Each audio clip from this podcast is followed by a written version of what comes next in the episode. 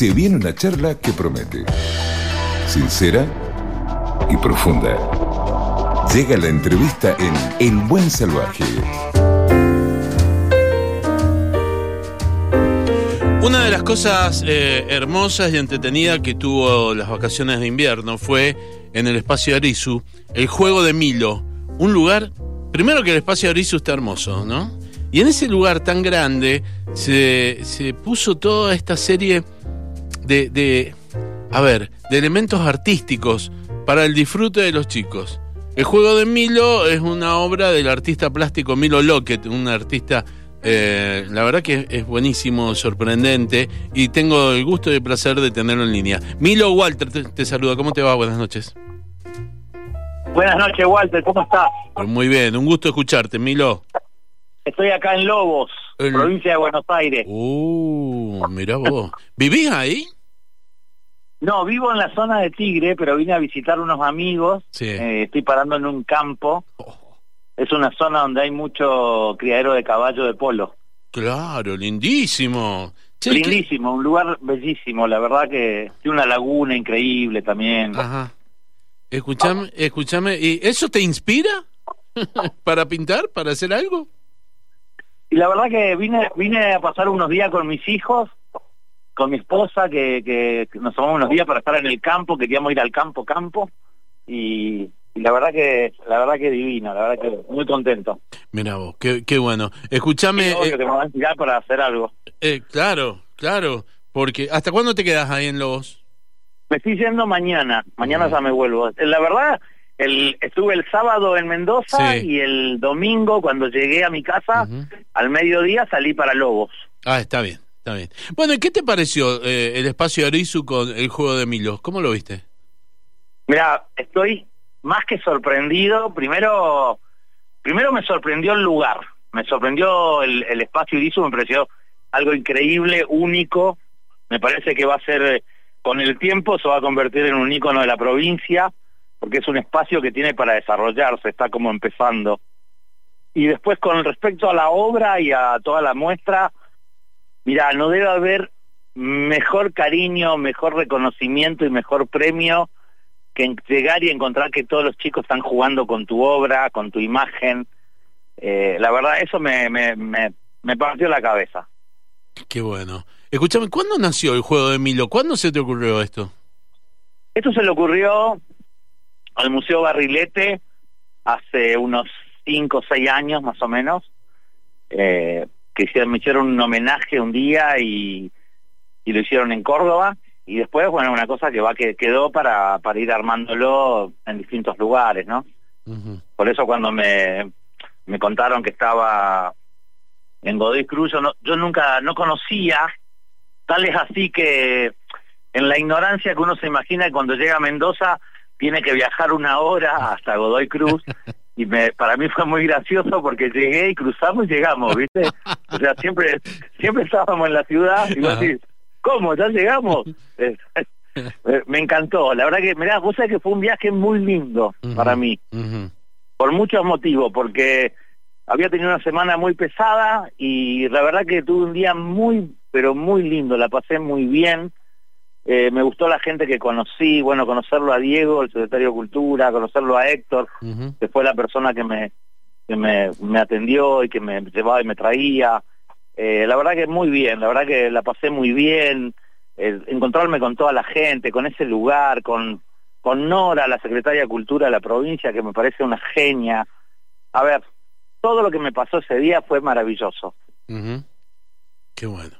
La verdad que está buenísimo. Me encanta porque aparte, eh, yo te, te- bueno, nos encontramos ahí el día sábado. Sí, nos Y- encontramos, encontramos con Diego. Sí, y tuvimos la posibilidad de ver a los pibes jugar de una manera eh, que realmente vos decías que te sorprende.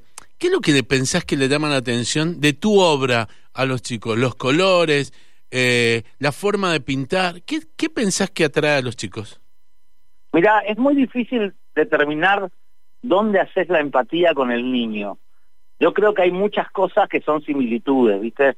Por ejemplo, yo tengo una imagen muy sencilla y muy simple, de pocos trazos, donde trabajo con colores primarios y, y, y donde soy muy atrevido con el tema del color sobre todo, ¿viste? Porque no no pienso mucho en, en cuanto a poner el color, a mí me, me parece que la, la vida y la obra eh, tiene color, ¿viste? Todo el tiempo. A mí me gustan los colores intensos, me gusta que los colores te, te atropellen, ¿viste? Cuando lo mirás. Y para los chicos es lo mismo, los chicos en eso son como muy intuitivos, ¿viste? eh, dibujan como piensan, como se imaginan.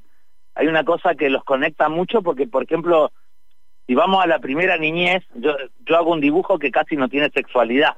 Sí. ¿Está? Entonces es como, para ellos, se identifican enseguida, en un punto. Después, esa cosa de no tener eh, un determin una dentro de la estética, no tener un determinado eh, parámetro de belleza donde todo vale, donde una persona no puede tener pelo, no tiene brazos, tiene tres dedos, eh, cuatro ojos, dos orejas, cinco orejas, tres patas. Eso también hace como una empatía con el dibujo porque se asimila mucho a lo que ellos se imaginan. ¿Viste? Por ahí dibujan un perro y le ponen cinco patas. Claro. Y, y es porque se lo imaginan así. ¿Entendés? Sí, y después las perspectivas. Yo trabajo siempre en dos planos y eso también hace que sea muy similar al dibujo de los niños. Ahora, yo te voy a decir una cosa, Walter. Sí. Es muy difícil dibujar como un niño, porque Ah. los niños dibujan de una manera muy honesta. Cuando vos sos un artista, vos a lo mejor pensás cómo vas a hacer esos tres dedos, o cómo vas a poner esa oreja en la estética, ¿no? Eh, Claro. No, no, no es que sale de adentro. Ajá. ¿Se entiende? Claro. Muchas veces llegar a esa a ese nivel de dibujo te lleva mucho tiempo de haber visto mucha obra, de haber visto estudiado mucho la forma para poder resumir y poder hacer algo más sintético. En cambio los chicos lo hacen por naturaleza. Esa Total. es la diferencia que tenemos con el entre un artista y un niño, por ejemplo. Est- Está buenísimo. Y lo otro que también eh, está bueno, por ejemplo, en este tipo de, de, de muestras eh, didácticas, pedagógicas, vacacionales o como quieras eh, decirle, es que mientras los chicos se eh, identifican y se referencian con tu obra, los grandes te descubren. Ah, sí, sí, sí, sí, bueno, eso, eso, mira, eh, a ver, lo, me ha pasado mucho de encontrarme con padres en un supermercado y que te digan, perdón que lo moleste, pero me dice, descubrí su obra gracias a mi hijo y fuimos al Museo de Bellas Artes, porque yo recomiendo siempre que vayan a los museos, ¿viste? A mirar obra de, de muchos artistas, de Sí. grandes artistas, de grandes maestros. Nosotros, mira, solo en Buenos Aires, por ejemplo, hay un museo, como así como ustedes tienen el FADER, Sí, nosotros tenemos también el Museo de Bellas Artes. sí. Y es muy interesante que los chicos vayan a los museos, a mirar obras de arte, a mirar cómo pintaban los, los grandes maestros, porque eso también le da una información diferente, una formación distinta y una manera de mirar el arte de otra manera, ¿viste? Eh, totalmente, totalmente. Sabes que yo estuve eh, paseando por tu página web y, encontré eh, un montón de cosas divinas, pero una de las cosas que más me llamó la atención es que sos uno de los pocos artistas que pone a la venta sus obras con los valores correspondientes y, hasta facilidades de pago. Y eso no es común encontrar un artista de la calidad tuya, Milo. Bueno, mirá, yo digo una cosa, yo yo soy un agradecido. Oh, mirá, hoy me pasó que estuve con mis hijos, uno de mis hijos quería conocer el Museo de Ciencias Naturales de Lobos, ¿viste? Sí. Entonces fuimos a pasear ahí, fuimos a mirar, estábamos con los hermanos, todo con mi mujer, y entramos a mirar la...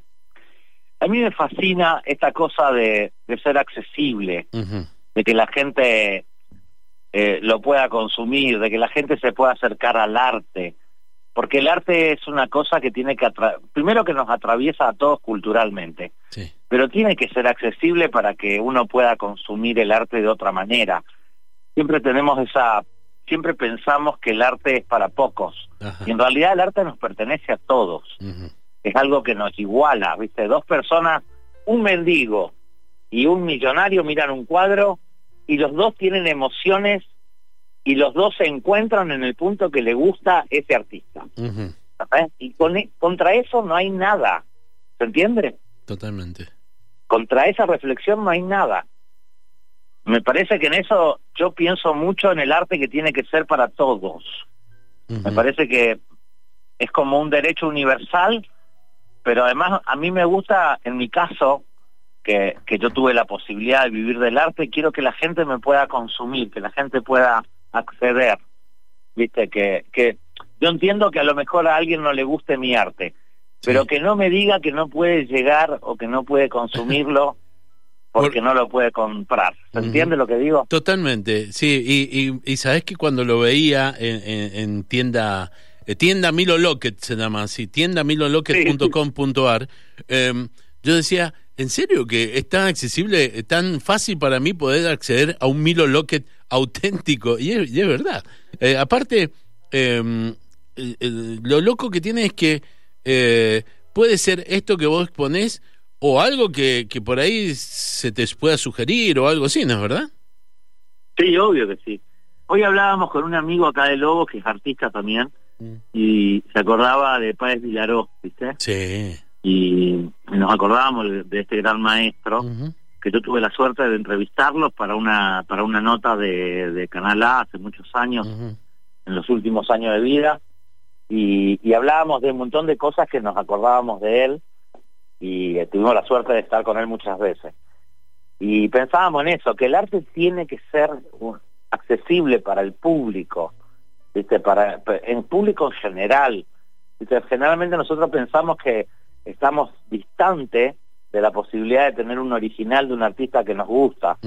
Y me parece que, en mi caso, por lo menos que yo estoy vivo y que, y que soy una persona productiva, digamos, yo quiero que la gente me pueda consumir, que la gente que me la gente que me quiere, la gente que me apoya, la gente que me da cariño, que, pueda acceder, digamos. Totalmente. Por lo menos ese, ese es mi pensamiento. Aparte, aparte, una obra de arte como un cuadro en este caso, es algo que permanece durante mucho tiempo en un lugar, que, que pasa a ser parte eh, fundamental y cotidiana de, de, ese espacio, que puede ser tu casa, tranquilamente, puede ser tu galería, tu living o tu dormitorio.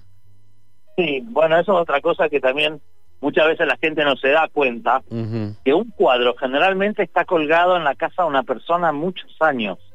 Yo tengo recuerdos de entrar a casas de, de, amigos míos que los padres consumían arte y, y, cuadros que han estado colgados 25 años en el mismo lugar.